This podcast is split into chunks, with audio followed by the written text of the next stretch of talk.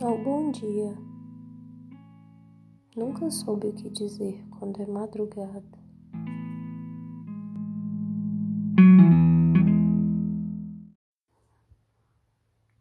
Eu geralmente busco tirar lições e aprendizados de tudo, tanto da minha realidade quanto dos meus sonhos também. Eu tô falando cochichando porque tem um bebê dormindo no outro cômodo e eu não pretendo acordá-lo. O meu sonho, no fim das contas, era sobre vulnerabilidade, sobre gostar, se apaixonar. E eu, que já me apaixonei diversas vezes na vida, penso: será que eu não estou criando coisa na minha cabeça?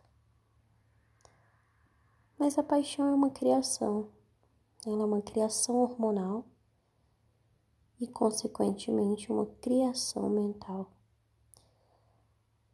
Mas tudo que se cria na mente é real. E tá tudo bem, criação ou não, vivenciar é a maior experiência. Quando a gente gosta de alguém, estamos mais ou menos na mão dessa pessoa. E isso gera um certo pânico, medo. Depender do outro para qualquer coisa é uma merda, né? Eu odeio depender. E é inevitável um ser humano não ser interdependente para várias coisas no seu existir. Bem, eu acordei com uma sensação ruim, um sentimento de perda de algo que nem é meu. Na verdade, nada me pertence, assim como eu não pertenço a ninguém. Mas isso não nos afasta da tal responsabilidade afetiva. A gente deve entrar pela porta da frente na vida das pessoas e saber sair pela mesma porta que entramos com dignidade, carinho, amor e respeito. É.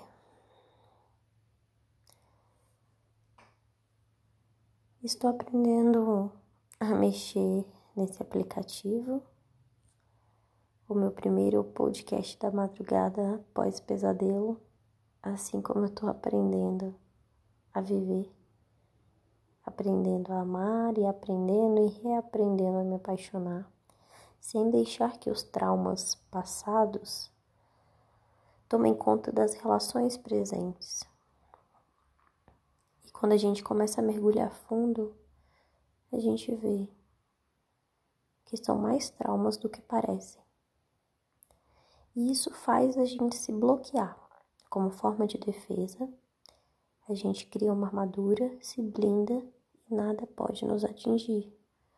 O que, por um lado, é bom, porque eu vou evitar sofrimentos e dores. Mas essa armadura e essa blindagem também nos impedem de acessar a paixão, o amor, sentimentos tão mágicos que fazem a nossa vida ter movimento, história. Eu gosto muito de viver viver de forma intensa, aventureira. Se apaixonar é uma grande aventura, mas para realmente sentir o que o acesso dessa paixão nos traz, é necessário se entregar, tirar as armaduras e sim estar vulnerável. É, eu não sei o que outro vai fazer com esse presente, a minha retirada de armaduras. Mas eu tenho que aprender a lidar com as diferentes pessoas que chegarem, com os diferentes comportamentos, com aquelas que sabem chegar e sair e com aquelas que não sabem o que é a tal responsabilidade afetiva. Eu sou responsável pelas minhas emoções e como eu lido com elas.